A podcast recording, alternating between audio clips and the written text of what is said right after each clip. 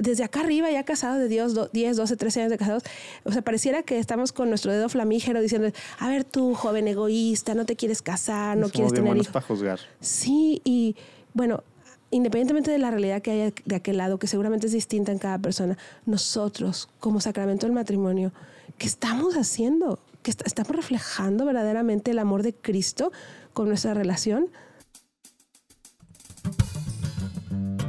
Estás escuchando la segunda temporada de Platicando en Católico el show en el que de una forma muy casual y rompiendo moldes, platicamos con diferentes actores de carne y hueso de la iglesia de hoy para conocer sus testimonios y lo que están haciendo para avanzar el reino de Dios en la tierra. Bienvenidos.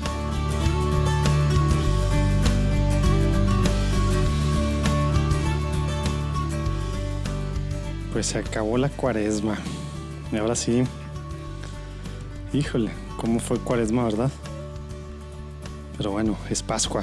Aunque sigamos encerrados en nuestras casas, acuérdense, Cristo ya venció. Que no se nos olvide esa parte. Muy importante ahorita en tiempos de incertidumbre o de muerte o de enfermedad o de tantos problemas económicos y sociales, acordarnos que Cristo ya venció.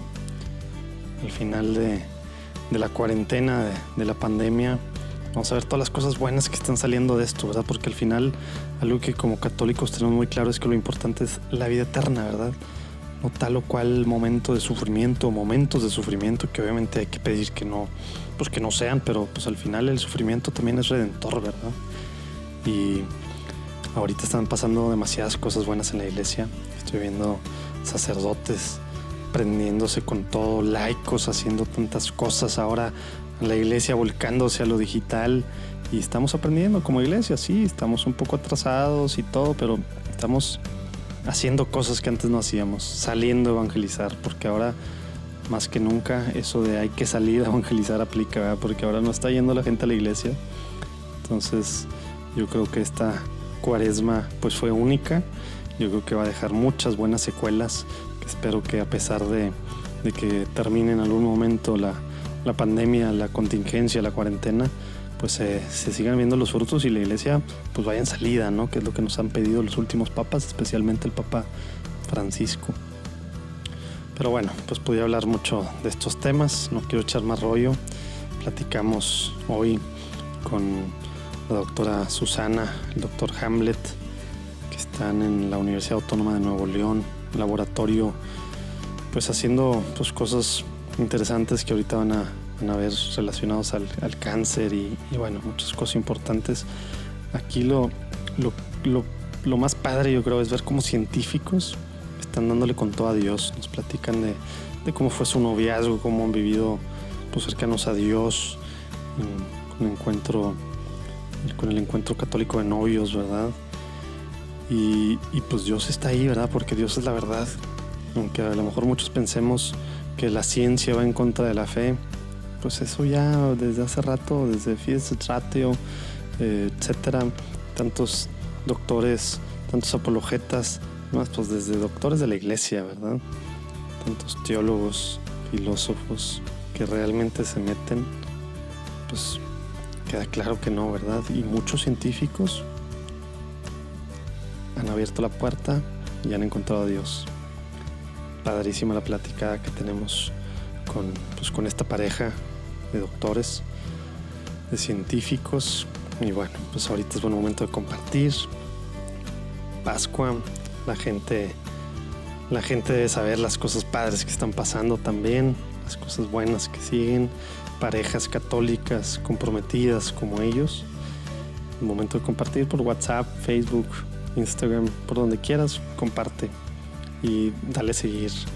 Ayuda que le ponga a seguir en Platicando en Católico, en Spotify, Apple Podcasts, donde escuches, Teacher, Google, etcétera, para que más gente sepa que esto existe, ¿no?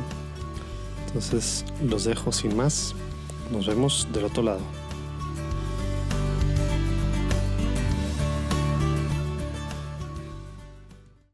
Perfecto, pues ya estamos aquí, listos para empezar, pero pues como siempre, mi buen Urquidi, con lo primero, ¿no? ponernos en presencia del Señor, nombre del Padre, el Hijo el Espíritu Santo. Padre bueno, te pedimos que nos acompañes. eh, sabes que este es tu espacio, que esto es por ti y para ti, para que tú puedas dar tu mensaje. Te pedimos que nos ayudes a, a no estorbar tanto, eh, a disfrutar este, este momento, esta plática con alegría y teniéndote muy presente en nuestros corazones. Amén. Amén, Padre, Hijo, Espíritu Santo. Muy bien, Susi, Hamlet, ¿cómo están? Hola, ¿cómo Muy estás? bien, muy contentos de ¿Cómo tenerlos aquí. ustedes? Pues gracias por recibirnos. Eh, no es tan común que estemos eh, grabando un podcast aquí adentro de un laboratorio de biotecnología, pero bueno, pues siempre, siempre hay una primera vez, ¿no? Este, ¿cómo, ¿Qué nos pueden platicar así muy brevemente de quién es Hamlet y Susi, así como para que la gente tenga la foto desde muy lejos y luego ya entramos en detalle? ¿A qué se dedican? ¿Qué edad tienen? Pues gracias. Nosotros somos Hamlet y Susi Avilés de la Torre. Tenemos eh, una familia constituida por nosotros y nuestros dos hijos. Tenemos una nena de siete años, un pequeño de dos. Eh, y pues están aquí ustedes porque nosotros trabajamos juntos aquí en este laboratorio. Somos profesores investigadores en, en la universidad y pues, no- nos dedicamos a eso, a la ciencia, a hacer ciencia y enseñar ciencia. Ahorita vamos a entrar a detalle, pero a ver, antes de, de ir con Hamlet, platícanos un poquito de ti. Susi, ¿eres de Monterrey? ¿Eres de dónde eres? Yo ¿Cómo nací- fue el tema de, de- Nací en Tampico, Tamaulipas. antes de- Sí. Y eh, pues em, soy la mayor de, de tres hijos, eh, pero me vine muy chavita a trabajar aquí, a estudiar, perdón. A los 17 años llegué aquí, aquí a esta misma facultad de estudiar. Y en, la, en el baile de bienvenida ahí conocí a Hamlet. Ah, de plano, Sí. de película. Estábamos bailando el, el payaso de rodeo, no me acuerdo, una cosa así. Ay, sí, qué vergüenza. Y, este, y chocó conmigo porque ninguno de los dos sabemos bailar y ahí nos conocimos. Oye, yo no me sé bien esa canción y no sé cómo se baila. ¿Nos pudieran enseñar? Ah, No, para. No, yo tampoco me Al la aprendí parecer la- tampoco la se lo saben ellos, eso chocaban. Sí. Y bueno, estudiamos la misma carrera, eh, aunque al inicio estábamos en diferentes turnos, y luego ya coincidimos y nos enamoramos ahí como de finales de carrera y pues desde entonces somos, fuimos novios y ya nos casamos después. sí, ¿Y tú eras, después. cómo, cómo, que, cómo estaba Dios en tu vida antes de llegar? O sea, Tamaulipas, llegas a una ciudad nueva, Monterrey. eh, ¿Dios tenía algo que ver en tu vida? ¿Había estado en tu familia? ¿No? ¿Nada que ver? ¿O sí, pero era tema religioso? ¿Cómo estaba la cosa? Platícanos. Sí, claro. eh, yo fui criada católica desde el inicio. Estuve en un colegio católico muy contenta, eh, siempre muy feliz y tanto, tan contenta estaba que yo quise ser religiosa misionera de la congregación de las hermanas que tenían el colegio, que son las misioneras eucarísticas de la Santísima Trinidad. Este, y ellas pertenecen al, a la Hermandad del Apostolado de la Cruz. Mm. Y bueno, eh, yo solicité la entrada, pero mi orientadora vocacional me dijo no. ¿no? Yo, yo era menor de edad. Te dijo, te están esperando en Monterrey. Eh, Pues algo así me dijo, porque sus palabras, lo recuerdo bien, fueron, no, no vas a entrar ahorita, no voy a recomendarte para entrar al noviciado. Te vas a ir un año, vas a cumplir la mayoría de edad. De preferencia, ten novio, bésalo Órale. y en un año regresas. A ver si quieres regresar. No, pues ya sabía no que daban ese tipo de, de consejos. Ella era una mujer muy decente, ¿no? Este, y ella veía, no, no, no no era estas casas chicas que Que te quieren llamaban. por, Sí. por nada más. Ella realmente hizo un muy buen discernimiento iluminado junto conmigo y a pesar de que yo no quería, dijo que no. Se lo agradezco mucho. Oye, y en esa edad, Susi, 17 años, ¿qué sintió? O sea, ¿no, no sentiste, ah, o sea, ¿seguiste pegada con Dios o te alejaste precisamente porque te mandaron al mundo a, a vivir el mundo? Sí, me sentí muy dolida eh, un tiempo, pero eso no me hizo separarme de Dios. O sea, eh, desde entonces pude entender que me decepcionaba la persona o las expectativas que yo tenía de ella y mi relación con Dios, a- al menos hasta ese momento, no se había visto trastocada por, el, por ese evento. Llegué aquí y mi primera salida, o sea, en cuanto mi mamá me dejó en la casa de asistencia, mi primera salida fue, ¿dónde está la parroquia más cercana? ¿no? Y era, era por la parroquia de la Santa Cruz, aquí en San Nicolás. Ah, Entonces corrí para allá. Bueno, todavía no Él no estaba. estaba, ¿verdad? Pero sí. ¿Cómo ves? Y desde entonces he tenido mis altas y bajas, he tenido un tiempo de desierto muy duro, pero pues, se los platico al rato. Este, La vida cristiana. Sí, pero, pero aquí, aquí seguimos y más por la fidelidad del amor de Dios hacia mí, más que por mi propia fe, pero sí. Oye, Muy bien, Hamlet, pues ahora pasamos a este contigo. Hamlet, ¿de dónde eres? Este, ¿Cuándo aprendiste a bailar el payaso de rodeo? Este, ¿Chocaste adrede o no chocaste adrede con Susi? ¿Qué nos platicas? Pues yo soy de La Paz, Baja California Sur. Ahí, me, ahí nací, ahí me crié hasta los 18 años. Eh, en ese momento pues le dije a mi papá, ¿sabes qué? Quiero estudiar. Primero le dije, quiero ser este, eh, agrónomo. Y, y bueno, no, eso no fue. Luego le dije, quiero ser biólogo. Tampoco. Y al final dije, ¿sabes qué? Quiero ser este, químico, bacteriólogo, parasitólogo. ¿no? Entonces investigué y las carreras estaban en, en Monterrey, y en Chihuahua y en el DF. ¿no? Entonces decidí venirme al, al- a Monterrey pues por, por, por la ciudad y porque no quería tanta gente y el smog y un montón de cosas. ¿no? Entonces, este, pues ahorita está así, sorpresa, sorpresa. Exactamente. Pero en ese entonces veía al, DF más complicado y a Chihuahua como que mm, no tan desarrollado. Y entonces Monterrey se me hizo algo intermedio. ¿no? Eh, tengo dos hermanos, uno mayor y, una menor que yo. Y, bueno, me vine a Monterrey y en el baile de bienvenida, porque pues la facultad organiza un baile de bienvenida ahí en el pasillo, en el mero centro, estaba de moda en ese entonces la, la canción de, este, no sé si Caballo Dorado, no me acuerdo cómo se llama la canción esta, ¿no? De que unos pasitos para adelante, otros para atrás. y- entonces, como yo venía de una ciudad que no era norteña, propiamente hablando del- por el estilo de música, entonces veo a una, a una chica así, este, muy guapa, con ojos jaladitos, así media coreanita, este, eh, que estaba así como que ella, yo veía que ya traía más dominados los pasos, ¿no? Entonces, ahí medio choco con ella, porque yo no traía dos pies izquierdos, y le digo, hola, le este, oye, ¿me enseñas a bailar? Y ella me mandó por un tubo completamente, no me dijo, o sea, no estás viendo que yo estoy batallando, es más, ella estaba siguiendo otro cuate, ¿no? Entonces, este, pues ella seguía a uno y yo la seguía a ella con los pasos y total que ahí medio nos tropezamos y ahí nos conocimos, ¿no? Ahí fue la primera vez en que, pues, no fue un amor a primera vista, pero sí fue un, ah, hola, ¿no? Hello, ¿no? Y poco a poquito después nos empezamos a conocer. Ah, qué padre. Y, y el- una pregunta que digo no es relevante, pero me quedé con la curiosidad. Ese baile que dicen que fue de bienvenida, ¿fue como que se juntaron los de la misma facultad ahí? ¿O era algo así como muy masivo? No, era solamente los que entrábamos al primer semestre de las tres carreras que en ese entonces había de la Ah. facultad, Ok, o sea, sí sabían de entrada que algo en común tenían, porque... que éramos nuevos. O sea, todos sabíamos, los que estábamos ahí bailando, sabíamos que éramos nuevos, Sí, ¿no? Y veníamos de diferentes partes de la República, ¿no? Ya, mira, qué padre. Ujú. ¿Y cómo era tu relación con Dios en ese momento? O sea, en, digamos, en tu, eh, en tu casa, así, en tu juventud, y luego ya cuando te viniste para acá, ¿qué- cómo, ¿cómo era ese aspecto? Pues vengo de una familia católica, pero no practicante.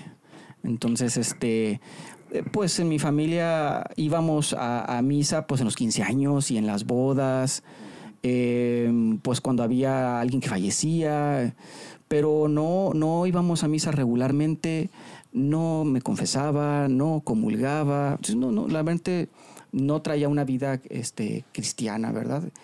Eh, sí creía, pero eh, estaba muy, mi fe muy débil, ¿no? Porque solamente acurría a Dios bajo ciertas circunstancias, ¿no?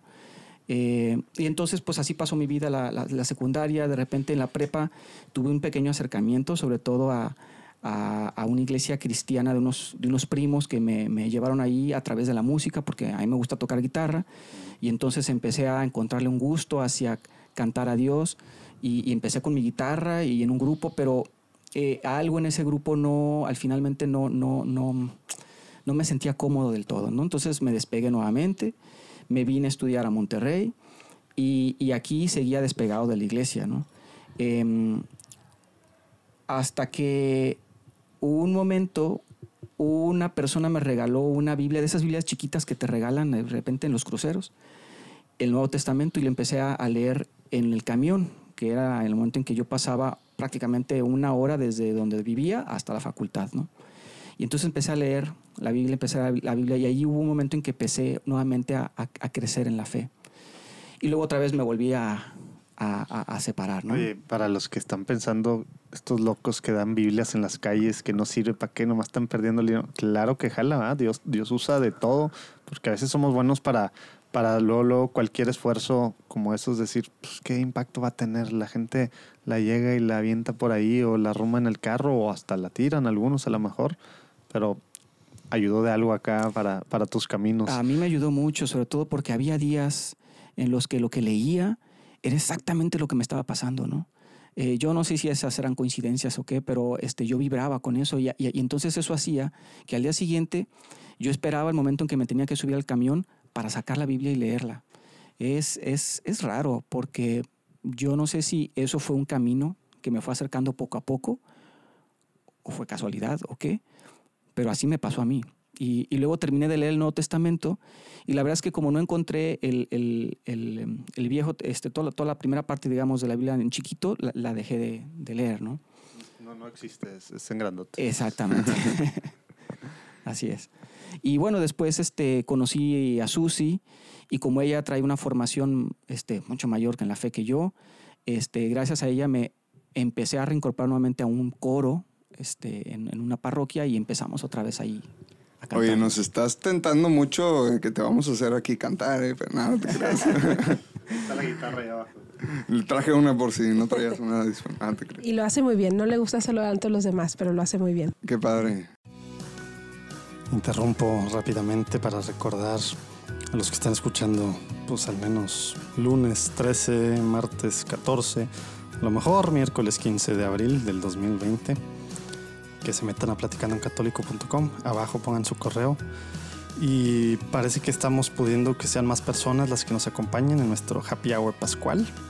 Que vamos a echarnos unas cervecitas vía Zoom y vamos a, a tener una especie de entrevista en vivo con ustedes participando también. Estamos muy emocionados ya de conocer, algunos ya los hemos conocido por correos o alguno que otro hasta ya físicamente.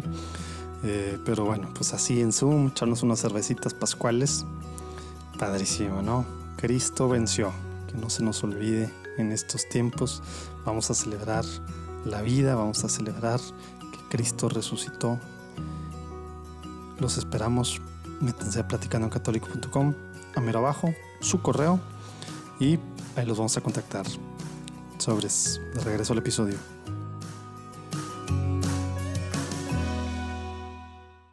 Y, luego pues ya se conocen, son novios y empiezan como, ¿se empezaron a, acercar a algún apostolado juntos cuando eran novios?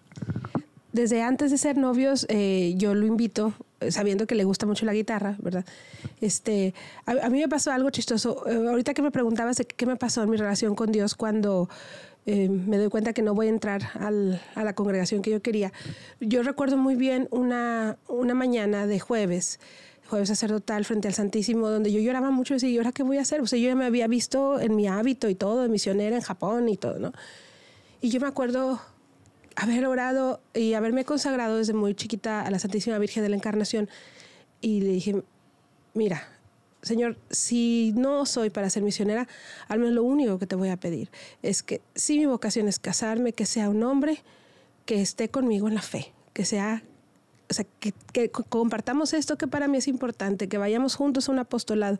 La verdad es que esa oración la hice muy sentida durante varios días a partir de ahí y luego la olvidé. Cuando me vine a Monterrey me encantó mi carrera, me metí al 100%, semestres después este, yo paso por algunas crisis, eh, pero estoy metida como quiera en el apostolado y en el coro, que ya era en otra parroquia, estuve en dos. Ahí Hamlet se me empieza a acercar porque ya compartíamos el turno. Y entonces, pues fue una forma también como de, pues a ver, este cómo este hombre, a ver cómo, cómo la, la, ve la cosa ahí en, A ver si cambió de hace algunos años. Que pues a ver, a ver, cómo es la fe para él, ¿no? O sea, porque si me rechaza, bueno, pues ya yo desde aquí ya, ¿no? Y, fui, o sea, lo invitaste al coro con el gancho de calarlo. Sí, totalmente. O sea, para ver qué, actitudes tenía frente. Ahí van unas ideas para las chavas que están escuchando, o las mamás que tienen hijas. Es que él tenía toda la libertad de decir, no me interesa, ¿no? Y no, sí, sí, vamos, y no sé qué. Obviamente, pues yo quería quedar bien con ella, ¿verdad? Y luego también me gustaba la música y todo, ¿no? Entonces empezamos a asistir juntos sin ser novios. Mordió anzuelo, exactamente. Y lo mordió dos veces, ahorita te voy a contar por qué. Porque ahí este, empezamos a salir, ya nos gustábamos mucho, ahorita dirían son quedantes, pero no se decidía y no se decidía. Entonces, después de varios meses yo me desesperé y le dije, mira, este, tú y yo qué somos, no, que estamos bien, que mira, que esto, que lo otro. Es que mira, ¿ves a Miguel? Miguel se llamaba, no me acuerdo. ¿Ves a Miguel? Sí, era, era uno de los jefecillos del coro, porque era un coro de esos que participaba en la canción vocacional a nivel regional y ganaban, era un corazo, ¿no? dije, Miguel quiere conmigo. Y no se me acerca porque cree que andamos. Entonces, o, o te animas, ajá, o te vas porque a mí me des la oportunidad, porque mira, él ya trabaja, tiene carro, ya esto, quiere algo serio. Y eso fue un viernes. El domingo no llegó a misa, ¿no? Pero llegó después de misa a mi casa. O sea, durante misa tú estabas, ya valió. Sí, estaba así como, pues, ¿qué onda? Y aparte, lo de Miguel, o sea, sí era cierto que quería conmigo, pero no era cierto que yo lo iba a aceptar como novio. Estabas nomás picándolo. Sí, y este, pero también era una forma de decir, Otra bueno, pues si- técnica, si, ¿eh? no quiere, también que se retire, porque, o sea, es Miguel, pero también puede ser otro, ¿no? Y ya tenía yo como 21 años, 20 años, y entonces llegó después de misa y me pidió que fuera su novia. Entonces mordió dos veces.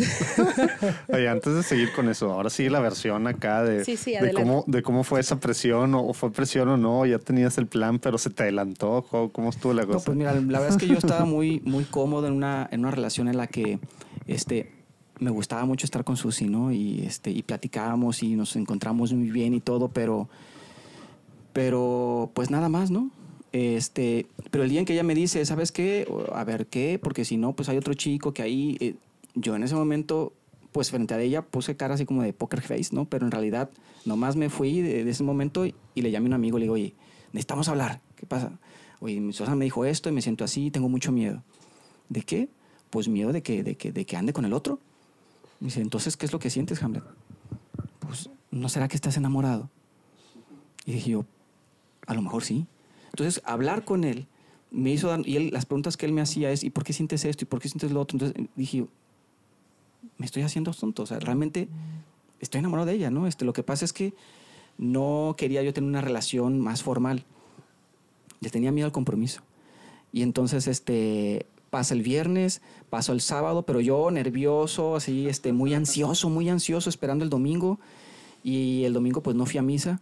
Esperé a que ella regresara a su casa y en su casa, pues, llegué, llegué con arreglo de flores y le dije, este, ¿sabes qué? Para que tomen nota, por favor. eh, la verdad es que quiero que seas mi novia. O sea, este, ¿verdad? Porque no aguanto. O sea, la idea de imaginarme que, que te pierdo, ¿no? Pues como amiga y como todo. Y entonces a partir de ahí ella me dice que sí. Este, su hermana no estaba nada contenta porque, pues, no sé, en ese momento a ella no le dio mucho gusto. Era, del equipo Miguel. era el equipo Miguel, sí.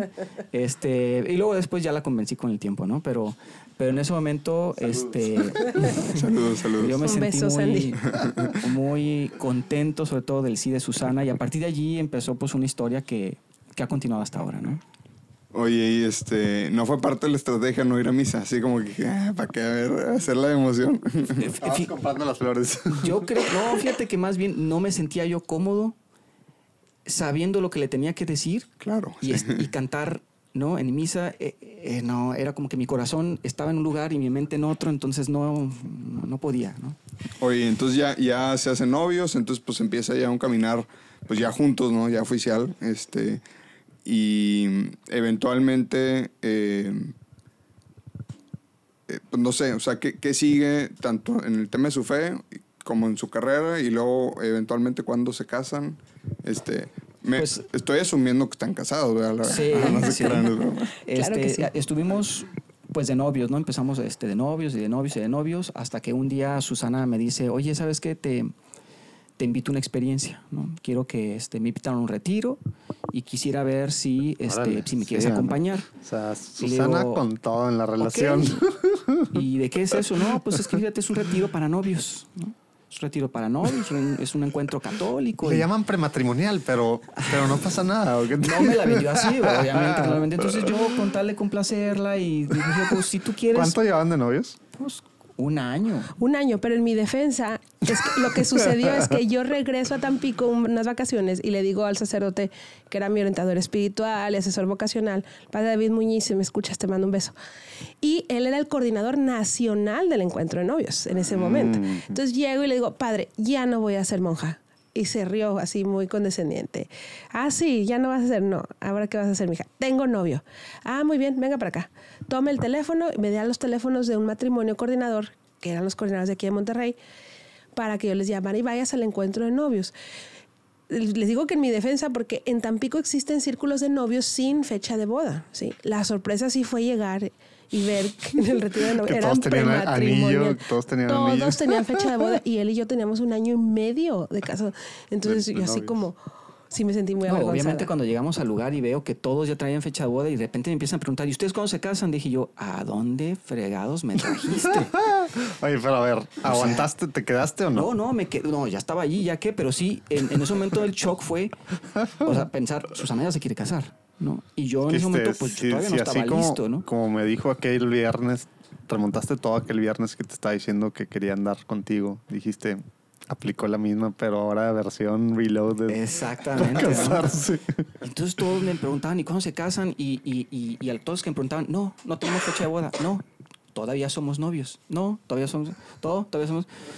Entonces me empecé a sentir así como medio Abrumado, ¿no? muy abrumado, ¿no? Pero dije, voy a vivir esta experiencia como la tenga que vivir y vamos a ver qué pasa después, ¿no? Un paso a la vez, ¿no? Y, y bueno, la vivimos. Órale. Este, ¿y cómo fue esa experiencia para ustedes? Eh, o sea, ¿cómo eh, los acercó a Dios juntos ya como pareja? Digo, todavía no como matrimonio, pero ¿o fue algo que no pudiste vivirlo bien porque andabas abrumado? O sea, Para mí fue una experiencia muy bonita, fue una experiencia muy bonita porque pues teníamos un año de novios, realmente teníamos poquito, entonces la dinámica era ir platicando ella y yo sobre diferentes temas, ¿no? Este, familia, este, economía, sexualidad, este, la boda, obviamente, ¿no? Este, Dios, la fe, durante muchos temas. Y entonces fue una forma de irnos conociendo, pero me di cuenta que en esos temas, eh, en el ochenta y tantos por ciento ya los habíamos platicado, y había unos que sí me sorprendieron porque ella pensaba de una forma diferente a mí. Eh, entonces me fui, la fui conociendo más, este, me fui acercando más, eh, y lo que a mí me llamó la, mucho la atención fue el testimonio de otros. En, el, en la experiencia hay, un, mat- hay dos o tres matrimonios que cuentan, digamos, cómo les va en la vida, ¿no? Y yo vi en muchos matrimonios que estaban allí, cómo es posible, a mí lo que más me sorprendía, sobre todo de uno de ellos, cómo era posible que él era agua, ella era aceite, y tenían 30, 40 años de matrimonio y se seguían llevando bien a pesar de que discutían mucho y de- del chongo y todo, pero seguían juntos y se tomaban de la mano y se daban besos y entonces yo no veía eso en mi casa, ¿no? O sea, yo venía de una familia en donde mi papá y mamá estaban viviendo juntos, pero no eran esposos. Estaban casados, pero no eran matrimonio, ¿no? Y entonces yo ver eso, cuando yo veo eso me empieza a latir el corazón, digo, yo quiero eso. O sea, yo no sé cómo le hicieron estos cuates, pero yo quiero eso. Y quiero eso con Susana. Yo quiero tener una- un matrimonio así, yo quiero aspirar a eso. Yo no quiero tener pleitos y pleitos y dejarse de hablar meses completos, que era lo que yo veía en mi, en mi casa, ¿no? Yo, yo no recuerdo a mis papás, si me preguntas ahorita, la última vez que hicieron un beso, no lo recuerdo. Pues imagínate, ver en el testimonio de alguien que el matrimonio es posible. El matrimonio bien hecho, ¿no? Bien llevado, bien vivido. Entonces, eso es a mí lo que me, me enamoró de esa experiencia. Y entonces yo le dije a Susana, yo quiero eso. Yo quiero exactamente eso. Y, y entonces este, yo salí muy enamorado, ¿no? Muy enamorado porque me encontré con Dios. De alguna manera, creo que Él me dijo, este, esta es la mujer con la que vas a alcanzar eso. oye, ¿y tú cómo lo viste, Susi? Pues de verdad que es genuino que ese sí no fue a propósito. O sea, yo llegué muy emocionada con el padre David, me manda y yo dije, nos va a ayudar mucho a nuestra relación porque yo, aunque estaba muy enamorada, sí podía ver detrás de toda esa emoción que éramos muy diferentes, ¿no? Entonces, pero cuando llego y veo eso, para empezar, digo, ya voy a revelar algo aquí, pero leían las charlas, ¿no? Los matrimonios y, y yo luego, luego me paré cómo es posible. Si yo estoy desde chiquilla, desde los 11 años doy catecismo y estuve en pastoral juvenil, y estuve en pastoral vocacional, ahí en Tampico, estuve en coros diocesano, o sea, y en ningún lugar leen las charlas. ¿Qué les pasa? ¿No? Entonces yo estoy indignada, me levanto, a que, casi casi a quererles dar clase, nada más de acordarme me da vergüenza, ¿no? este, digo, eh, sí, no, o sea, digo, no se leen así tal cual como si lees un libro, ¿no? Pero sí tienes un, un guion. Porque, script, digamos. Claro, porque no puedes estar A lo- diciendo... A lo, que veía es a lo que hace, lo que hace uno en la juventud dan- Sí, por sí. querer enseñarle a gente, ¿ah? Sí. Y ahora, Regañar. ahora nosotros somos de los que leemos las Ahora- charlas, by the ahora way. o sea, a regañarte a ti. Sí, exacto. No, pero bueno, este, eh, entonces me acuerdo que eh, algo que me gustó mucho fue exactamente lo que le pasó a Hamlet. Hamlet y yo teníamos, por nuestras historias personales, una herida muy fuerte que, que probablemente no nos hubiera llevado a un buen término si nos casábamos con él, o sea, yo con él, conmigo o con otra persona. Yo no tenía fe en el matrimonio por dentro y creo que en parte era lo que me motivaba a querer ir de misionera. Yo veía a las misioneras muy felices, ¿sí? y yo es algo que no veía cerca. ¿no? No digas nada más entre mis papás, sino no los veía, no lo veía cerca, no era algo Sí, a lo la que sociedad aspiraba. no era algo común que tú Exacto, veías. Exacto, entonces, ¿como para qué me caso? ¿No? O sea, era como medio inconsciente. Entonces, y eso es algo que gracias a Dios, la, la madre eh, Anita, que era quien llevaba mi discernimiento vocacional, pudo ver, pudo ver a tiempo, a mis 17 años, y por eso me dijo, vete, no, vete a estudiar y, y luego vemos. Y el encuentro de novios lo que hizo fue restaurar mi fe en el matrimonio porque comprendí lo que era un matrimonio cristiano. Sí, comprendí lo que era, más o menos, ¿eh? porque todavía lo estoy terminando de comprender. Restauró mi fe en que sí se puede. Me quitó esa, ese terror, porque eso era, era terror a acabar mal, a acabar, em, En un divorcio. en un- pero en un- aparte mal, o no en un divorcio, porque habrá unos que no se divorcian, pero también están muy mal. Y eso era lo que yo no quería, ni para mí, ni para mi esposo, ni para mis hijos. Claro. Oye, Susi, este, pues gracias por, por compartirnos, ¿no? Este, esto pues, que seguramente no es, no es fácil a veces decirlo. ¿ah? Y, y a veces traemos esas... Es una barrera que a veces esto no se puede platicar, ¿no? Qué vergüenza y cómo no sé qué. Y pues, pues menos vas a sacar, a sanar nunca esa herida y menos vas a, a ser proactivo en tratar de hacer algo al respecto. ¿ah? Este, em, lo digo porque me ando proyectando, obviamente. Oye, este, Susi, y en esta época, pues viven esta experiencia muy bonita y para orientarnos aquí en el tema cronológico, ¿ustedes ya se habían graduado o estaban todavía estudiando? Este, eh, ¿O a qué se iban a dedicar? O sea, Lo vivimos en mayo del 2001. Perdón que tome la palabra, pero Hamlet no es muy bueno con las fechas, este, pero sí con los detalles. es de los Eh, míos, Hamlet. Sí, no, la, la agenda la verdad es que soy pésimo, ¿verdad? Y para las fechas y todo. Pero, por ejemplo, estos detalles de los matrimonios, así, sí te los va a decir bien, el ejemplo de la lámpara y el no sé qué. Este, pero bueno, en cuanto a las fechas, sí, nos graduábamos en junio del 2001 y lo vivimos en mayo. Es que aparte el timing fue así como bien chistoso, ¿verdad? Porque justo nos graduábamos en un mes, entonces salíamos y cuando veíamos que los demás hablaban de boda Bien y chistoso, volteaba- hasta parece planeado, ¿verdad? No. Pero no, pero claro que no estaba no teníamos trabajo. Entonces, era algo que hablábamos ahí. Nunca se contempló. De hecho, durante el retiro nunca contemplamos la idea de casarnos, ¿verdad que no? No. O sea- en ese momento no. O sea, la verdad, ¿se dieron cuenta de eso? Nunca estuvo incómodo de que ah, tú estabas esperando que ella sacara el tema de que ahora me va a sacar este tema así. O sea, nunca hubo ese momento todo así, ah, todo el mundo se va a casar, nosotros como si nada, neta. Pues seguíamos de novios, teníamos un año de novios apenas, entonces eh, estábamos en la época de color de rosa, este yo no le veía defectos a ella, ella, él, ella tampoco a mí, entonces veíamos el matrimonio sí como una opción, pero no cercana, No, ¿verdad? no próxima, exacto. Porque si sigues haciendo preguntas polémicas, te vamos a tener que editar de este episodio. No, al contrario, está bien. La verdad es que mucha gente ahorita en el encuentro de novios deja de ir porque le tiene miedo a estas cosas. Y sí se puede ir sin fecha de boda y no hay bronca. Es más, mira, ya hemos estado en el encuentro de novios en otras ciudades y en una nos tocó que en pleno retiro él, sin decirle a ella, sacó el anillo y le pidió matrimonio. Y también ha habido parejas en donde en Regresan pleno, el anillo. en pleno este encuentro eh, terminan la relación y cancelan boda y cancelan todo. Que gloria a Dios, ¿verdad? Sí, Porque claro. si no, terrible es. Hubiera sido su matrimonio, ¿verdad? Y en nuestro caso, al menos, al menos en mí, el- el- esa experiencia me sirvió para decir, ¿sabes qué? Sí, sí quiero el matrimonio. Otra interrupción. Oigan, no es broma. Nos necesitan las parroquias, nos necesitan las iglesias, nos necesitan los sacerdotes. Nos necesitan, nos necesitan, nos necesitan. No sé cómo decirlo tan claro. Pues muchas parroquias de por sí, con la limosna, con las ofrendas, viven de domingo a domingo, a la semana, sobreviven esperando la próxima colecta y ahora no hay colectas.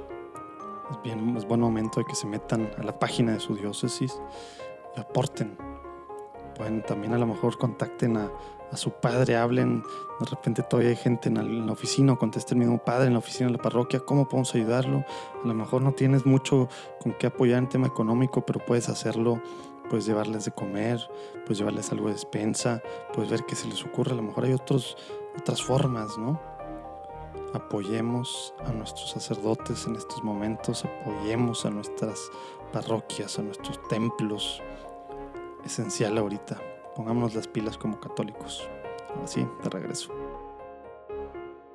Oye, y los, do- los dos han platicado de esa parte. Tú decías que era inconsciente, como que lo tuyo sí era más consciente por lo que tú habías visto en tu casa, por lo que parece. Pero el 20 sobre el matrimonio, sobre la forma cristiana real de vivir un matrimonio, ¿les cayó ahí? O, o- No. o realmente más fue, ah, pues veo esto y fue, todavía siguió muy inconsciente este tema y después ya se dieron cuenta que sí era un, un tema que cada quien por su lado traía pues muy fuerte y que era lo que lo estaba impidiendo pues a ti desde el tema del noviazgo a lo mejor y a ti el tema del, del- de ser monjita, etcétera. De hecho, así como lo platicas, así, así sucedió, ¿no? Este, los dos teníamos miedo al matrimonio, ¿no? Los dos teníamos miedo al fracaso, por lo que habíamos visto en casa. Y el fin de semana esa experiencia nos ayudó a decir, ¿sabes qué? Sí, creemos y creo que se puede, ¿no? Pero fue una experiencia que sales em- emocionado, pero esa emoción te dura pff, 20 Como- días, 30 días y después boom, vuelves te a bajar, te ¿no? Y otra vez vuelves a la relación y otra vez vuelves Yo, al... yo aguanto muy poquito después de cada retiro con esa Ah. emoción. y, y vuelves a la realidad y otra vez a, a- a las bronquillas de, de- de siempre, ¿no? Pero seguimos siendo novios y, y luego, este, de hecho, después empezamos a, a ponerle ya, después de mucho tiempo le empezamos a poner Ahora sí, fecha a una sí, boda. ahora sí. Eh, pero ya que teníamos algunas cosas preparadas, llega un momento en la que yo no estaba, no me sentía seguro de, de la, de la boda, aún así, después de haber vivido la experiencia y todo este rollo. Y Susana un día me dice, ¿sabes qué? Tenemos que hablar, porque faltan seis meses para la boda y yo no te veo ni así, ni así, ni esto, ni emocionado, y no sé cuánto. Y ¿sabes qué? Yo creo que es mejor que nos demos un tiempo. Y entonces terminamos nuestra Órale. relación de noviazgo y cancelamos la boda y estuvimos separados durante un año. wow.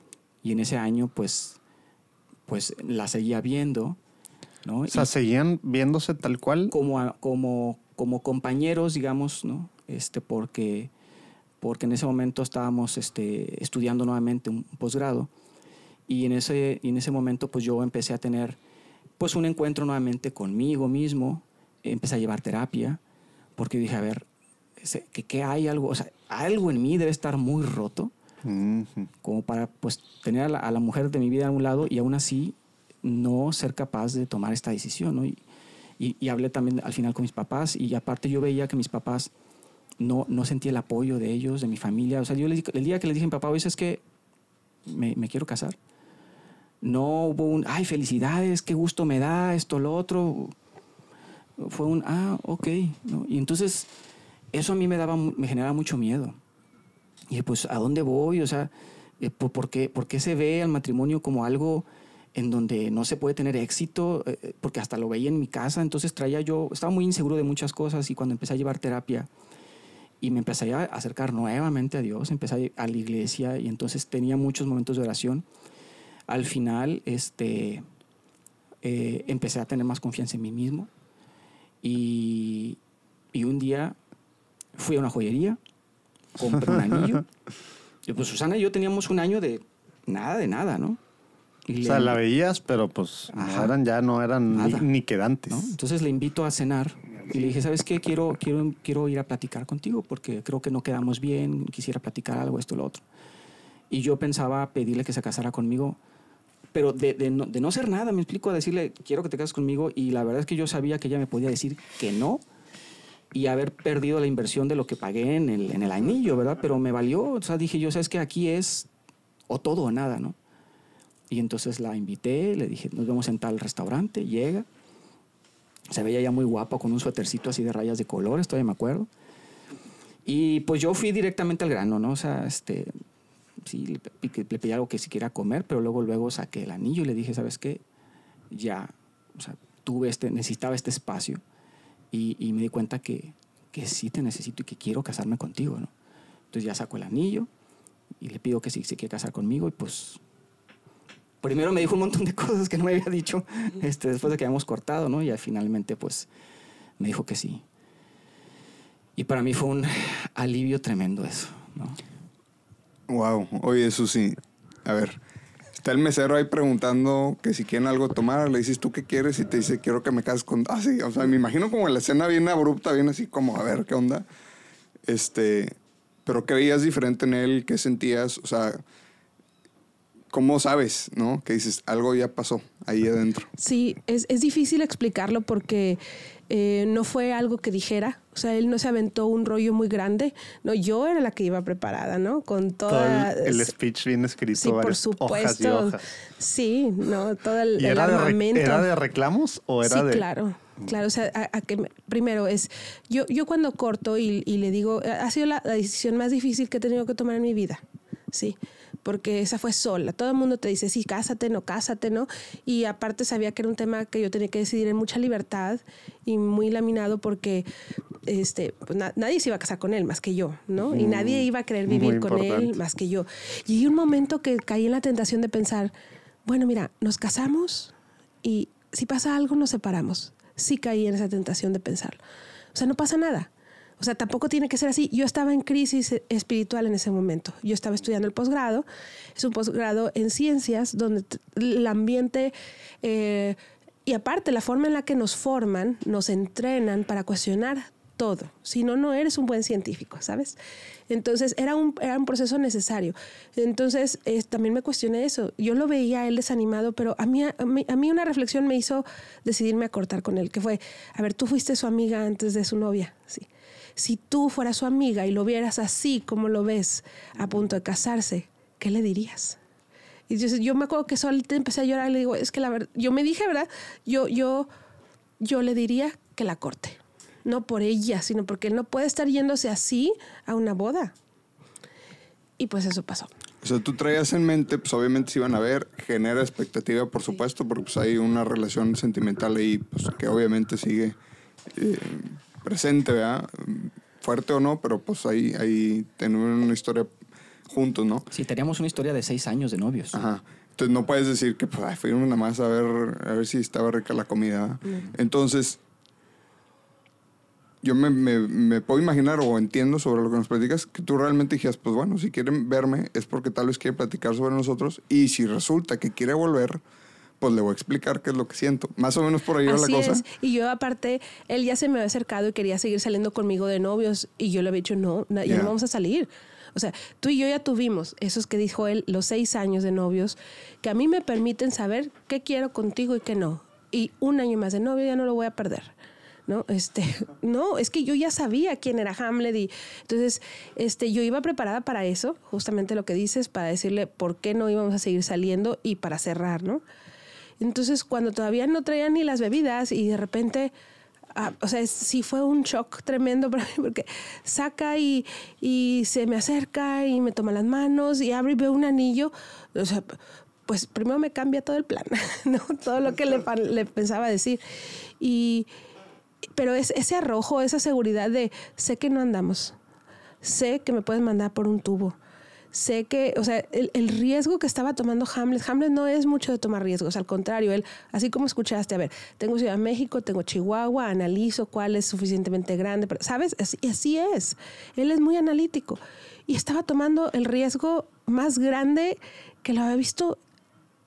Entonces ahí dije, está seguro, él está seguro ya no duda. O sea, es, es no le importa que yo ahorita lo pueda, o sea, porque se puso de una forma que incluso yo lo podía humillar si yo hubiera querido, ¿no?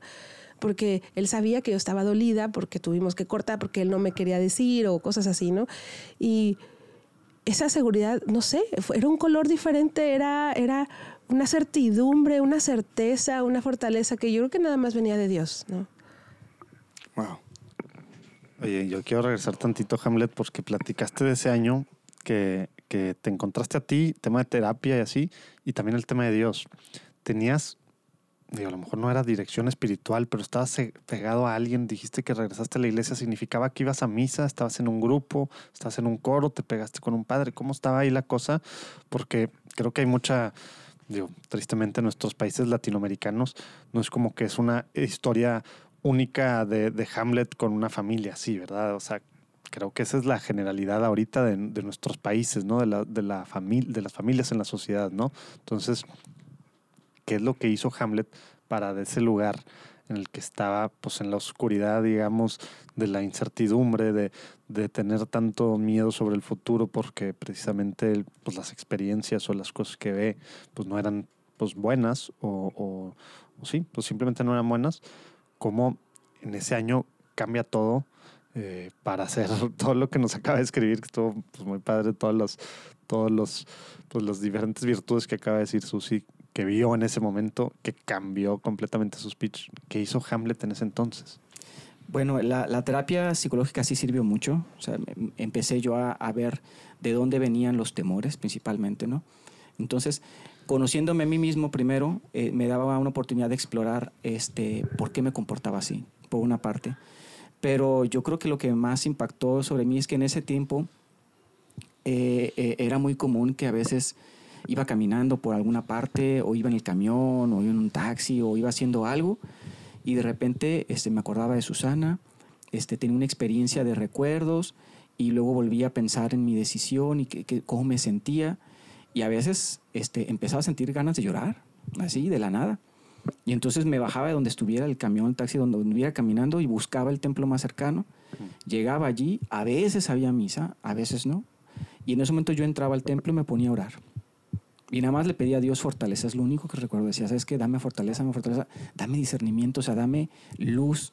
O sea, yo necesito saber qué pasa en mí, ¿no? Y poco a poco, o sea, no sé si misa tras misa, oración tras oración, algo se fue fortaleciendo en mí. No, no te sé decir exactamente qué fue, porque yo creo que no fue algo mágico.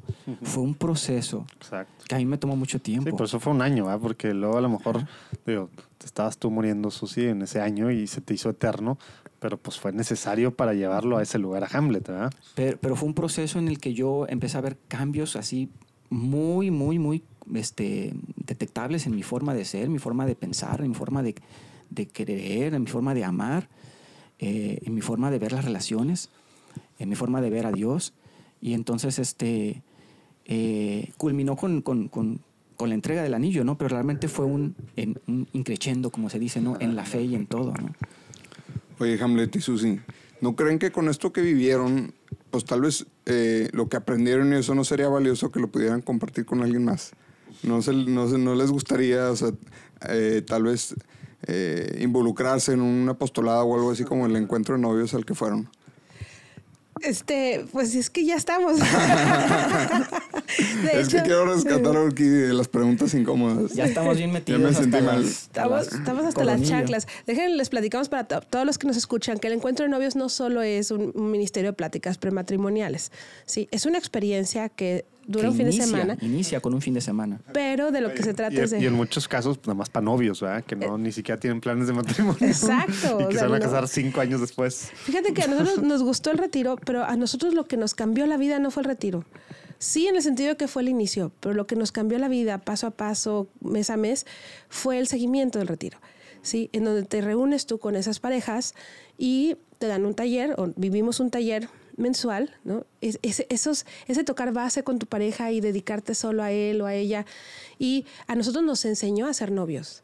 Sí. De hecho, este, paréntesis, Hamlet y yo ahorita estamos a cargo del seguimiento del, reti- del retiro de novios aquí en, el- en la diócesis de Monterrey para los que se les ofrezca. Entonces, atendemos principalmente comprometidos y recién casados hasta sus cinco años de O sea, casados. pero lo que dices, sí fueron al, al, al retiro este al año y empezaron con ese seguimiento después. Inmediato. Inmediatamente. Ah, o sea, después de un mes O sea, de vivir la sus- experiencia. de sus seis años de novios, cinco estuvieron con este seguimiento mensual. Exactamente. Ah, órale, órale. Exactamente. Esa parte Entonces, no, no la tenía a- yo clara. Y ahora lo que hacemos es, precisamente es, eh, pues poner nuestros servicios este, a disposición de la iglesia en el sentido de ap- acompañar a los jóvenes que se quieren casar. Entonces, aquellos que viven, que se quieren casar por la iglesia católica, que viven una preparación prematrimonial como en este fin de semana, después decimos, oye, no, no te quedes con la experiencia del fin de semana. La idea es evitar que te divorcies y para eso te vamos a seguir reuniendo una vez al mes para que sigas teniendo espacios de diálogo con tu novio o con tu novia de aquí hasta que te cases y durante hasta cinco, hasta por cinco años. Y entonces durante cada mes vamos viendo un tema diferente y lo que hacemos es que esta pareja vaya creciendo en su diálogo y en su formación católica también. ¿Qué tal? Soy el padre Alejandro Ortega. Los saludo con mucho gusto desde San Antonio, Texas, donde colaboro en la Catedral de San Fernando. Cada domingo estoy publicando un podcast que hemos titulado Al punto. ¿Por qué le hemos llamado así? Porque quiero desentrañar con ustedes una palabra, una frase, una idea que me ha parecido central del Evangelio que meditamos cada domingo con la iglesia. ¿Qué buscamos con esta explicación de este pasaje o de esta pequeña frase o, o, incluso a veces una sola palabra del Evangelio? Buscamos motivación, buscamos inspiración para nuestro día a día. Obviamente también queremos profundizar nuestra fe, conocerla mejor, tal vez aclarar alguna duda, alguna inquietud que pudiéramos tener en nuestro corazón, en nuestra mente, en nuestra conciencia. Los invito a que me escuchen cada semana, al punto un podcast católico que quiere ofrecerte líneas de reflexión, ideas breves, pero motivaciones fuertes para tu vida cristiana. Te espero. Dios te bendiga.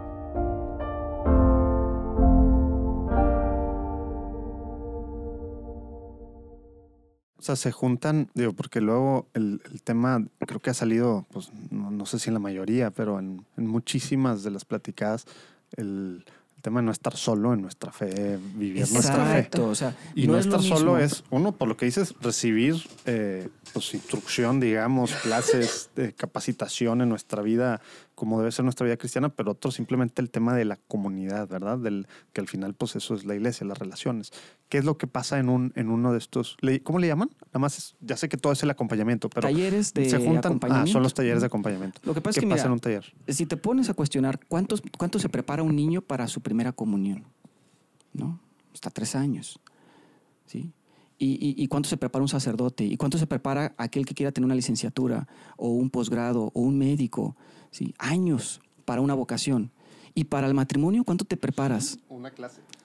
En parroquia les dan una hora o, o- o- o un fin de semana y, y no es no es nada. Es decir, para la vocación que te llama Dios te vas a Lo, lo preparar. más importante de tu vida. Exactamente. Entonces, creemos que es importante que al matrimonio también se le tiene que preparar. Y una forma en la que nosotros preparamos es este programa de acompañamiento hasta por cinco años, que son los cinco años en donde el matrimonio normalmente se divorcia. Son los cinco años más difíciles. La estadística te lo dice, ¿no? A los cinco años, eh, la mayoría de los matrimonios se divorcian. La libramos. Porque es la etapa en la Dicen, que vienen dicen. o no vienen los niños, ¿sí? En la etapa de los cambios del trabajo, cambios de ciudad, te empiezas a hallar como familia, etcétera, ¿no? Entonces, nosotros estamos sirviendo ahora en este apostolado tratando de ayudar a que los novios, en ese momento más difícil de su noviazgo o de sus primeros años de matrimonio, evitar que se, que se separen. Y, y- lo vemos así súper importante porque eh, pareciera eh, un sacerdote que nos asesoró de 2016-2018 en un servicio en particular en el encuentro nos decía, mira, la iglesia te recibe cuando te bautiza, ¿no? Chiquitito. Y luego el catecismo, listo, ta, ta, ta. Y luego pre- presacramentales, este, bau- em, el sacramento de la reconciliación, eh, la Eucaristía, luego viene la confirmación, y algunos se quedan en perseverantes, pero de ahí te suelta y luego te vas a juveniles. Hay mucho trabajo de acompañamiento en pastoral juvenil, pero luego te casas y, y listo y ya y te abandona, entre comillas te abandona, o sea, pareciera que no hay mucho de y vivieron atención. felices Ajá. por toda su vida. Y luego qué pasa? ¿Cuándo te vuelve a agarrar la iglesia? Cuando ya tuviste problemas, cuando ya te empezaste a pelear, pero ¿qué pasa la en el unción de los medio? enfermos. La evolución de los enfermos. Entonces, este, este movimiento y que ya empiezan por ahí a hacerse más. Este Padre Oscar Lomelín tiene Creciendo en el Amor y todos estos este, eh, casados y felices, ya empiezan a atender más estos primeros años de casados porque aunque no nos divorciemos, es en los primeros años donde se fincan, uno, la intimidad, dos, cómo nos vamos a comunicar de aquí en adelante, tres, los rencores más grandes, cuatro, nuestros vicios para, para vincularnos, cinco, llegan o no los hijos, seis, la forma de administrarnos, bueno, y así le sigo, ¿no? Y ahí es donde empiezan las rencillas con la familia política. Y cuando no sabemos dialogar, pero sobre todo cuando nuestros diálogos no están iluminados, por nuestra fe y por la misión a la que fuimos llamados, y no estamos enfocados en que Él es mi prioridad, Él es mi complemento, Él es mi regalo, este, eh, la unidad como, como máxima. Entonces empezamos a hacer cosas que entre comillas no se deben de hacer, pero no, no por una cuestión moralista o, no, o, de, o de moda, sino este, o cómo enfrentamos los nuevos cambios. Por ejemplo, es, esta, esta ola nueva que está, que tiene una, un gran espectro de, de, de- en los extremos, ¿no? Este, el supermachismo y el extrafeminismo, y luego en medio hay un montón como de, este, o- ahorita lo que estamos viendo es que muchos matrimonios recién casados, las broncas que más sacan ya no son ni dinero ni sexo o intimidad sexual. Ahorita están teniendo muchas broncas por roles, porque ¿Quién hace toda, qué? Toda la, exacto, porque toda la comunidad, eh, en general la sociedad, se está cuestionando muchas cosas de lo que hace, pero no de fondo, sino de, no, esto no me toca. No, a mí sí, no, sí le tocaba a mi mamá, pero no me enseñaron. Pero entonces está bien fuerte. ¿Cómo enfrenta un matrimonio cristiano joven esta nueva realidad? Sí, hay, hay palabritas que se, va, se las va llevando aquí, se, como que las va borrando la vida, que son humildad, entrega, este compromiso, eh, sí, eh, y, como que van desapareciendo porque ciertamente pues hay muchos problemas en la sociedad y bien dijiste ahorita, Susi, no se analiza el fondo, ¿no? Este, no se lamina el problema, nada más de lejecitos, ah, pues es que claro, ahí está, ahí está la opresión, ahí está la injusticia, ahí está la rebelión de ella, ahí está la, los complejos de él, o sea, sin entrar a fondo de, pues sí, ok, pero ¿cuál es el, pro- cuál es el problema que hay detrás? O sea, sí, este, a veces juzgamos muy rápido y nos entra el orgullo y nos entra a nosotros mismos, o sea, te pasa tanto como para atacar como para sentirte atacado Sí. por mentiras que traes en la cabeza, ¿no? Por Sí. conf- inseguridades, confusiones, etcétera. Así es. Y luego cada realidad del matrimonio es muy particular. Habrá cosas que, Claro. Que me explico, que necesite más un matrimonio que otro. Habrá matrimonios que están muy bien en el modelo tradicional donde él trabaja y ella cuida en casa como en un equipo y habrá otros que no. Y no hay una fórmula para decir, así debe ser el matrimonio cristiano. él me explico, o sea, las realidades son cambiantes, pero cuando estos diálogos o estas decisiones se toman tomando a Dios en cuenta como Dios como guía, ¿no? iluminados por eh, nuestra fe, iluminados por este, el Evangelio, sobre todo, y recordando cuál es nuestra misión como matrimonios cristianos. Entonces, en cada situación podremos tomar una buena decisión que nos dé vida como matrimonio, que nos dé vida, vida esa vida que Jesús quería que la tuviéramos en abundancia, o sea, no una, no como tú decías al inicio, no más felicidad, no más libertad, no más eso que vende el mundo, sino Plenitud realmente. la verdadera plenitud. Y no es fácil, y no es fácil, por eso ahorita que tenemos este programa de cinco años, que es un programa que se ha ido incluso de México a nivel internacional, este, para todo el encuentro de novios, eh, es un programa de cinco años bien pensado de acompañamiento, en donde al inicio se trabaja mucho eh, una reflexión de quién está llegando al matrimonio, a quién, quién dije sí, yo te acepto, ese sí, yo, quién soy, te acepto a ti, tú quién eres, y empieza el diálogo, las herramientas, herramientas muy concretas de manejo de conflictos, ándale. para luego Todo subir. aterrizadito, Sí, práctico. Sí, es muy práctico, es muy práctico nuestro programa, este, nu- nunca, nunca olvidando cuál es nuestra misión de cara a Dios, pero siempre muy aterrizado, porque esto se tiene que ir convirtiendo en un estilo de vida. ¿sí? En un- que se note. Al lo que les decíamos nosotros es, ojalá nos pudiéramos notar eh, así como, ese, ese está casado por la iglesia, ¿no? Eh, yo, mm, yo últimamente ya me cuestiono eso mismo que yo decía antes y que dice mucha gente, ay, no, es que los matrimonios de ahora, los novios no se quieren casar, súper mal, mira nada más, le tienen miedo al compromiso. Y yo me pregunto, ¿qué tanto tenemos la culpa nosotros los matrimonios? Claro.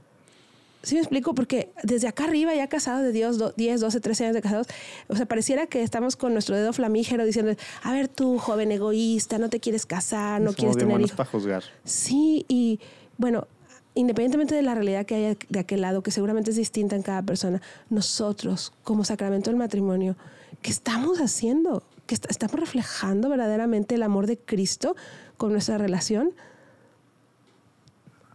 Oye, esto pudiera, se me hace que durar mucho.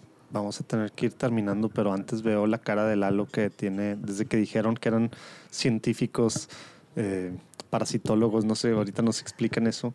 Tiene muchas dudas del coronavirus, Lalo, a ver si se las aclaran. pero- Así es como Urquidi me avienta sus inseguridades y me compromete. ¿sí? Dice, dice Lalo que él que no. No, sobre el tema científico, precisamente que ustedes dijeron, bueno, que tú decías, Susi, sobre la pues la forma en la que están siendo formados, ¿no? Porque no es algo normal esto, ¿no?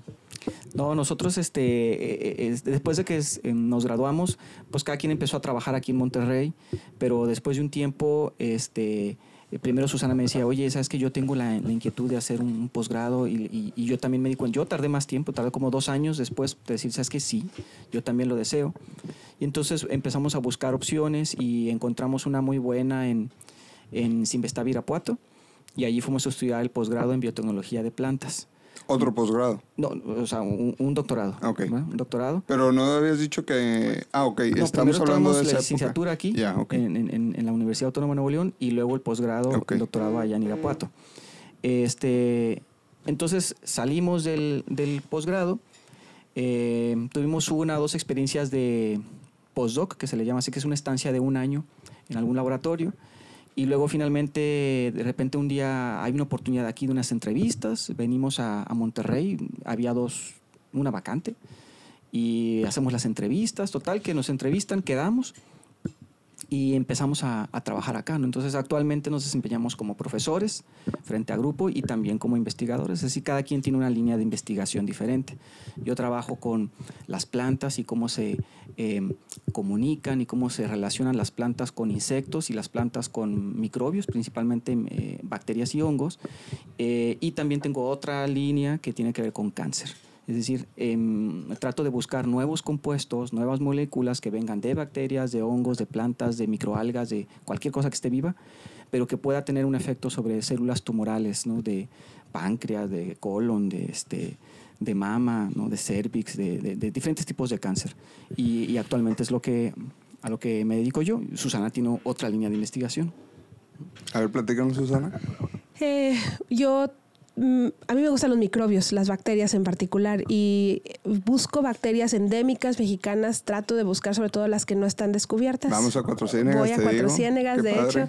Este, ahí voy cada seis meses y con una red de investigadores em, liderados por un grupo de la UNAM, vamos y yo me traigo una diversidad de bacterias, busco las más raras y las pongo a competir contra bacterias multiresistentes, de estas que casi casi ningún antibiótico las mata. Entonces, en realidad lo que ando buscando es una alternativa mexicana, o sea, de la biodiversidad mexicana, que pueda eh, aliviar un poco la resistencia a los antibióticos. Y sí, es todo un rollo, este, eh, lidiar en la cabeza, fue todo un proceso, así como dice Hamlet, tampoco es mágico. Eh, tener, tener fe y poderlo en nuestra cabeza y nuestro corazón empatarlo con el entrenamiento de pensamiento científico no es fácil. Pasé por una crisis muy dura este, algunos años en donde dejé de ir a misa, dejé de acercarme, no, no dejé de creer, eso, me pasó muy raro, no dejé de creer, pero estaba yo, en, la verdad, en franca crisis, sobre todo en mi relación con la iglesia.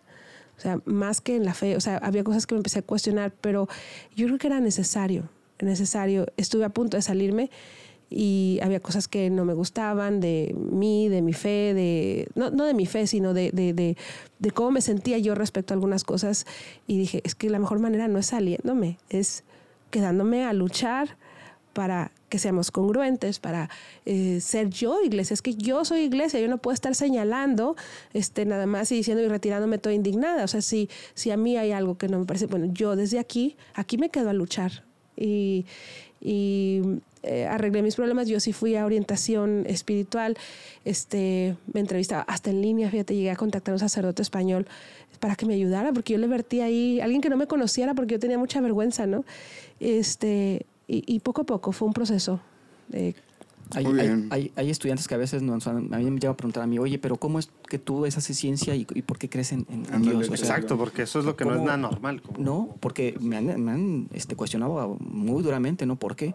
Y yo les digo, es que no está peleada la ciencia con la fe, en ningún momento está peleada. Ser científico implica para mí entender los procesos naturales, es decir, por qué funcionan así, por, cómo se divide una célula, cómo se replica el DNA, cómo se defiende una planta, los mecanismos moleculares, genéticos, entenderlos es apasionante. ¿sí? Pero al mismo tiempo me, maravilla acerca de la perfección de la vida y de la creación. Entonces, son cosas muy diferentes. Una cosa es entender los procesos biológicos y otra cosa es tener fe en Dios. Entonces, cuando a los muchachos les intento dejar claro esto, son no, una cosa no está peleada con la otra, ¿no? Al contrario, ¿sí? Tener fe y, conocer la vida, entender la vida, a mí me hace sorprenderme más. Exactamente. Oye, ahorita que hablaste de lo de la investigación en Cuatro Ciénegas, pues aprovecho para mandar un saludo ahí a Héctor Arocha y también a toda la gente de el equipo ahí de Cuatro Ciénegas de ¿Conoces a Héctor Arocha? Sí, pues ahorita nos echamos una buena plática. Ah, él fue mi primer estudiante de doctorado, es ah, el primer egresado de este laboratorio de posgrado. Cuando uno llega aquí, parte de las labores es dirigir tesis este, de, maestría, de doctorado, de licenciatura. Y él fue mi primer estudiante de licenciatura y de doctorado. Si me está escuchando Héctor, le mando un abrazo. él sabe que lo queremos, sí. Oye, este, este, yo creo que vamos a, sabemos que ustedes tienen clase, no crean que andamos aquí queriendo abruptamente acabar. A ver si luego echamos una llamadita o algo para hacer las preguntas de es que Urquidi, ya que andamos echándonos nuestras inseguridades, siempre dice que la sección es polémica porque se alarga mucho la de preguntas rápidas. ¿O no? ¿Verdad que siempre dices Urquidi? Yo, soy el culpable de decir eso. Entonces, este, igual pues podemos luego terminar. Así que paciencia a los que nos están escuchando. Luego completamos esto. Y bueno, pues queremos agradecerles mucho. Antes, nada más quiero hacer una pregunta. Si alguien escucha esto y dice, pues chin, yo no fui al encuentro de novios y ya me casé y pues sí traigo mis problemillas y me gustaría acercarme, ¿qué pasa? O sea, como quiera se pueden acercar y entrar después o van a un mini retiro y luego se unen a un grupo o como... Si ya están casados, que nos busquen. ¿Sí? De 1 a 5 años, de, bueno, de 0 a 5 años de casados, búscanos. Casados por la Iglesia Católica. Por la Iglesia Católica. O si eres sacramentable, es decir, si no tienes ningún impedimento para casarte, también acércate y nosotros te vamos a decir por dónde, cómo, idealmente es que vivas el retiro antes. Hay una página de internet que se llama Encuentro de Novios México, encuentro de novios.mx. Ahí abajo la pueden ver de todos modos y bien, ahí viene todas las ciudades. Todas las, ciudades, estamos en 40 ciudades de México y ahí viene este, los teléfonos de contacto. Bueno, y en Sudamérica también, la gente que nos escucha de Sudamérica, ahí también vamos a poner la de internacional. Estados, Unidos, también, y ahí en Estados Unidos se dan en inglés, se dice The Weekends for the Engaged Encounter, y en español también. Y estamos en Sudáfrica y en China y en Argentina y en, en varias ciudades a nivel mundial y la experiencia es exactamente el mismo formato en cada ciudad. Órale, padrísimo.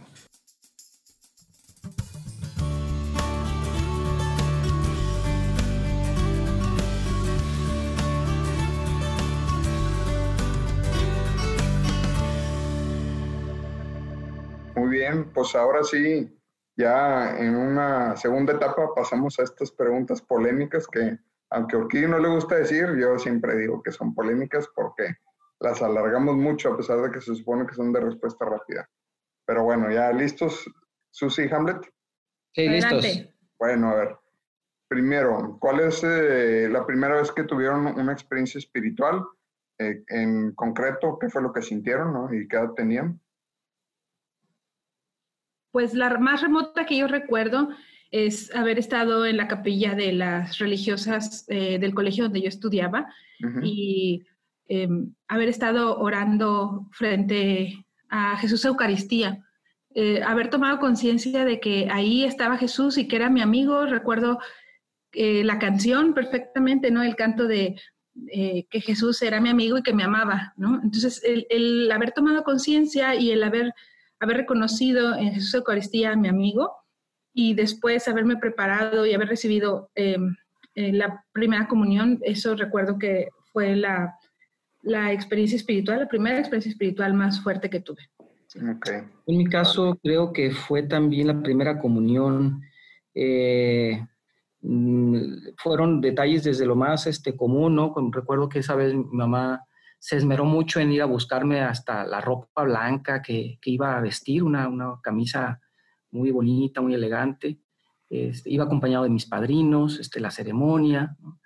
Eh, no recuerdo obviamente exactamente qué fue lo que nos dijo el, el sacerdote en ese momento, pero sí recuerdo que, que, yo me sentía muy, muy en paz, muy tranquilo, muy, muy unido a Dios y ese fue el primer momento en que yo eh, creo haber sentido su presencia. Eh, desde, desde que lo recuerdo, ¿no?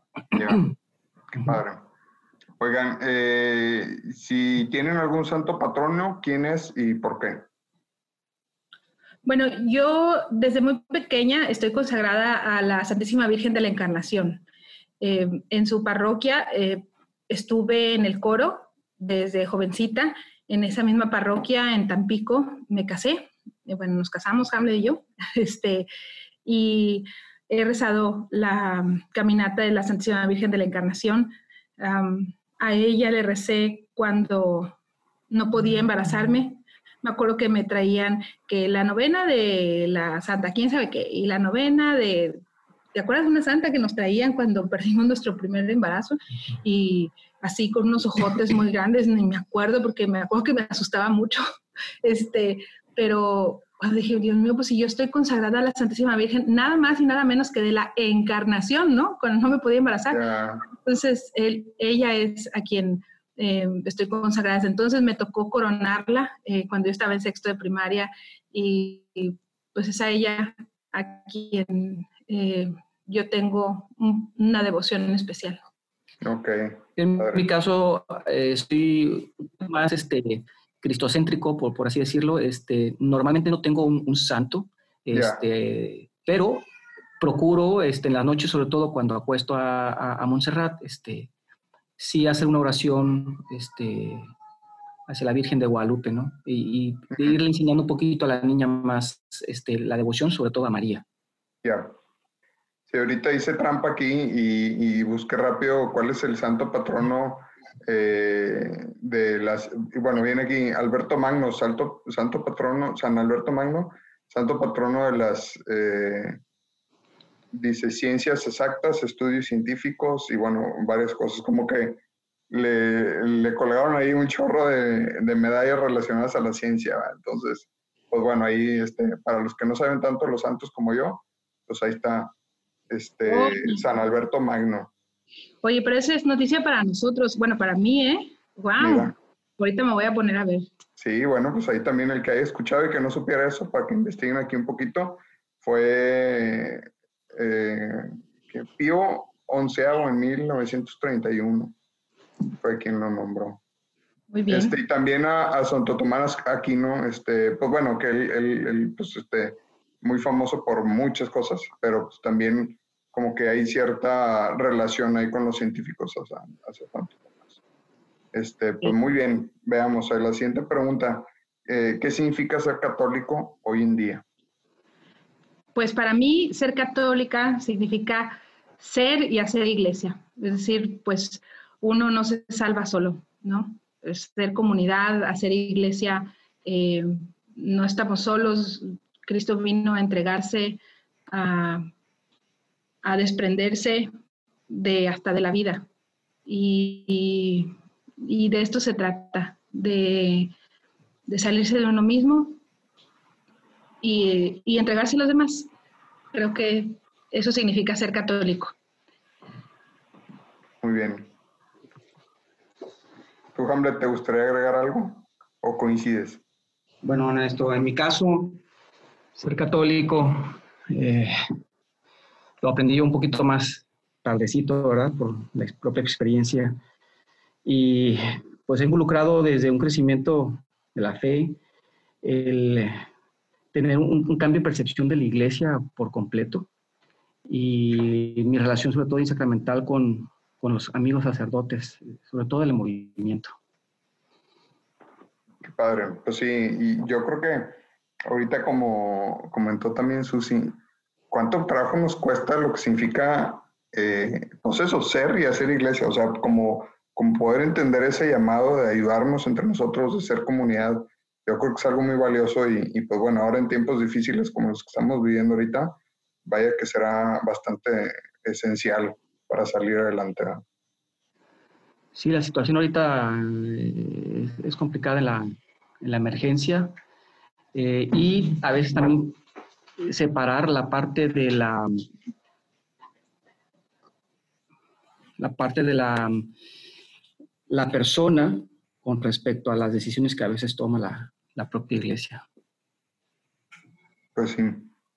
Oigan, qué buen tip práctico nos pudieran dar eh, pues para cualquiera que, pues que estamos buscando seguir ese llamado que todos tenemos de ser santo, digamos, ¿qué les ha funcionado a ustedes para mantener fuerte su fe y para mantenerse en buen camino, para regresar cuando pues tal vez este, nos alejamos un poco, etcétera?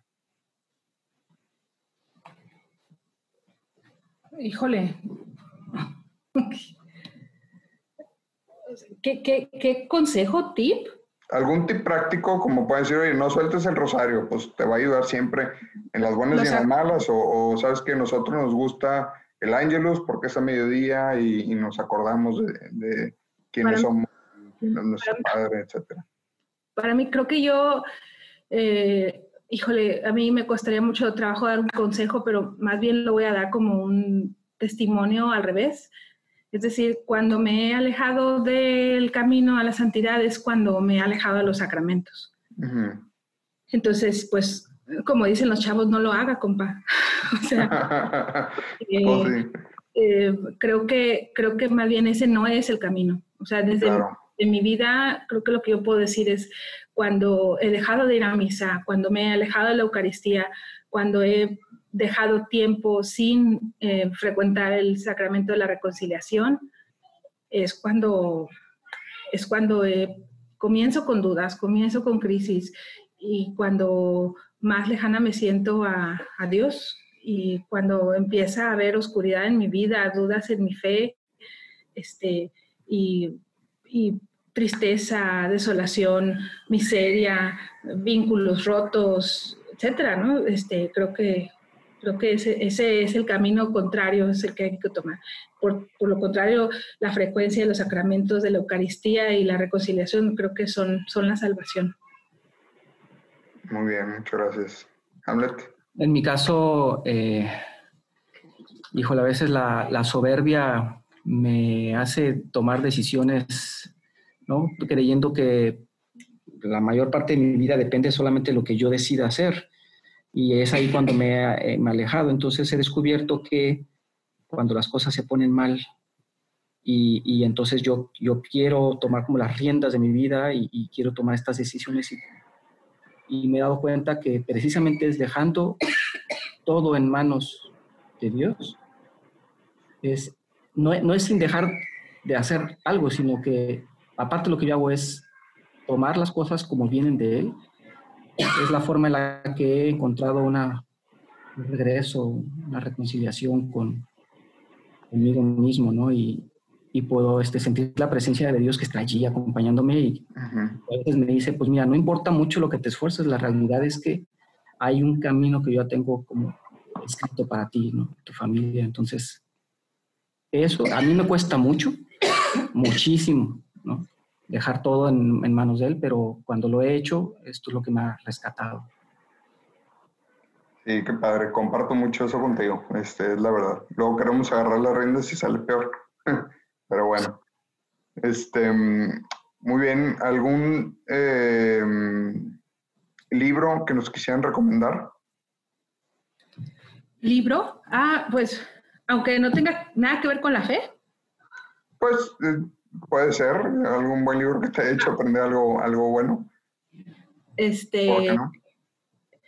Mm, bueno, si te, si te referías a uno que tenga que ver con la mira, en general lo dejamos abierto, mira, nos han, nos han eh, recomendado Tom Sawyer también, veamos. Entonces, que pues claro, El Principito te hace imaginar mucho, son excelentes libros, no sé qué traías en mente. Yo un libro que, bueno, los dos, eh, los leo constantemente, este, por dos diferentes razones. Un libro que es para mí de consulta eh, constante por mi trabajo y porque me encanta es el libro de Cazadores de, Microbios, de Paul de Cruz. Y no es una novela, pero, pero retrata de forma muy, muy divertida, muy novelesca, la forma en la que ocurrieron en la parte humana los grandes descubrimientos que nos enseñan de forma aburrida, para la gran mayoría, porque para mí no lo fue, ¿no? Los grandes descubrimientos de, de los microorganismos, ¿no? De cuando eh, Luis Pasteur eh, demuestra que no existe la generación espontánea, es decir, de cuando este, que, la, de la basura no nacen ratas, ¿no? Y cosas como uh Este, pero retrata la parte humana, por ejemplo, Luis Pasteur sí creía en Dios, a diferencia de algunos, no todos este, los científicos. Este, está muy bueno el, el, el libro.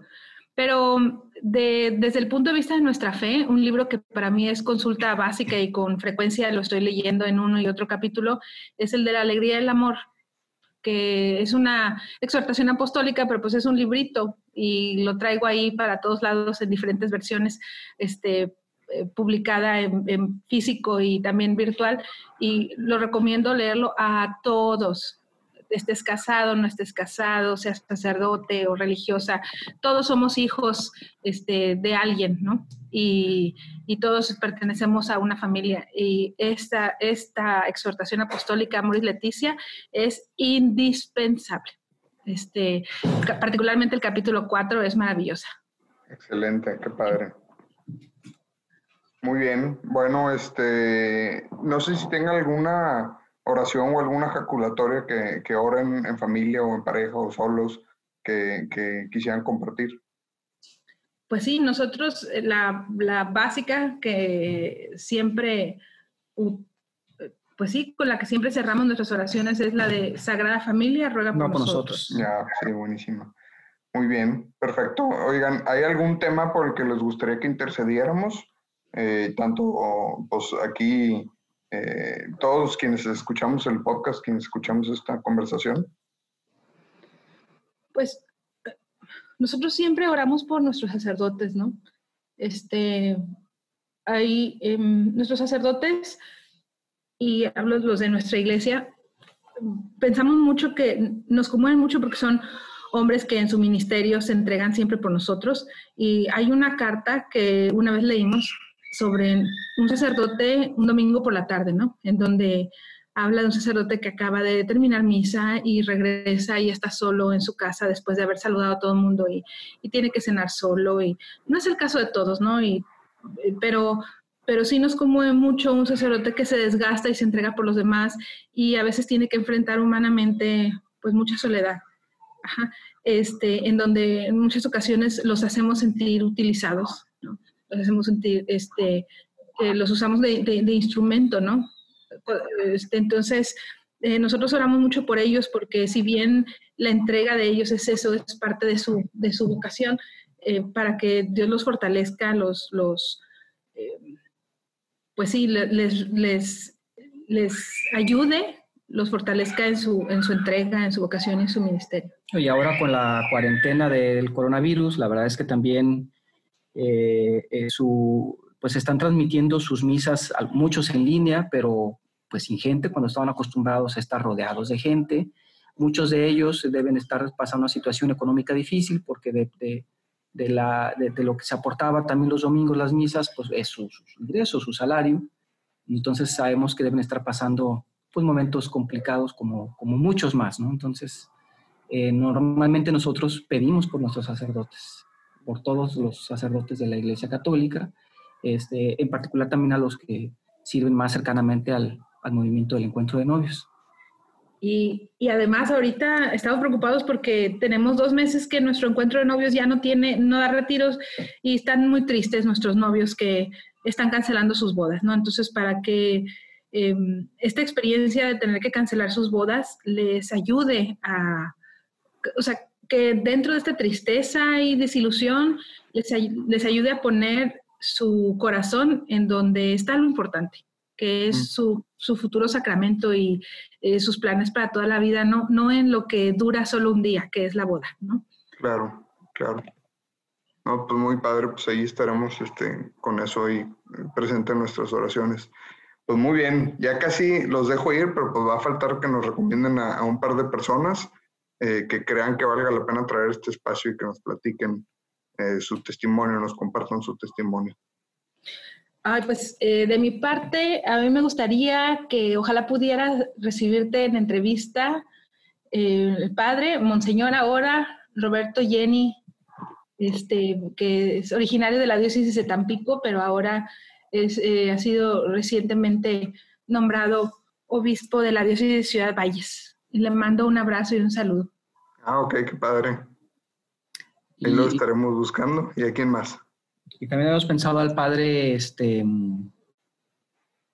Ay, se me fue el nombre ahorita. Eh, Luis Monroy. Luis Monroy, perdón. El padre Luis Monroy, que está en, en la Ciudad de México.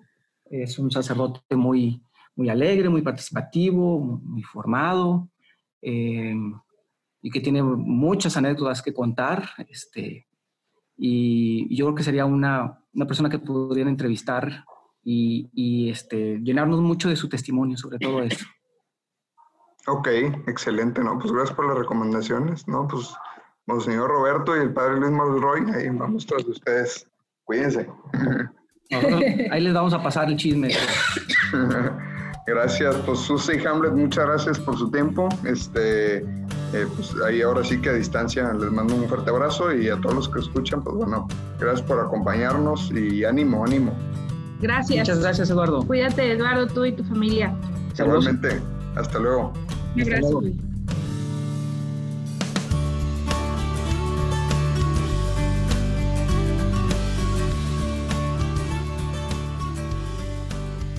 ¿Qué tal la platicada? Eh?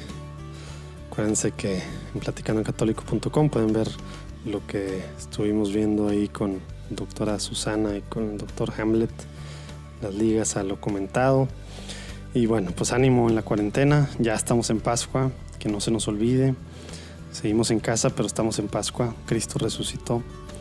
Próxima semana tenemos una padrísima platicada con el diácono Charlie Echeverry, Los Ángeles, que está haciendo pues, cosas padrísimas. Pero bueno, seguimos en cuarentena, homeschool, home office, por eso se oye acá a mis criaturas. Dios los bendiga, nos vemos el próximo lunes.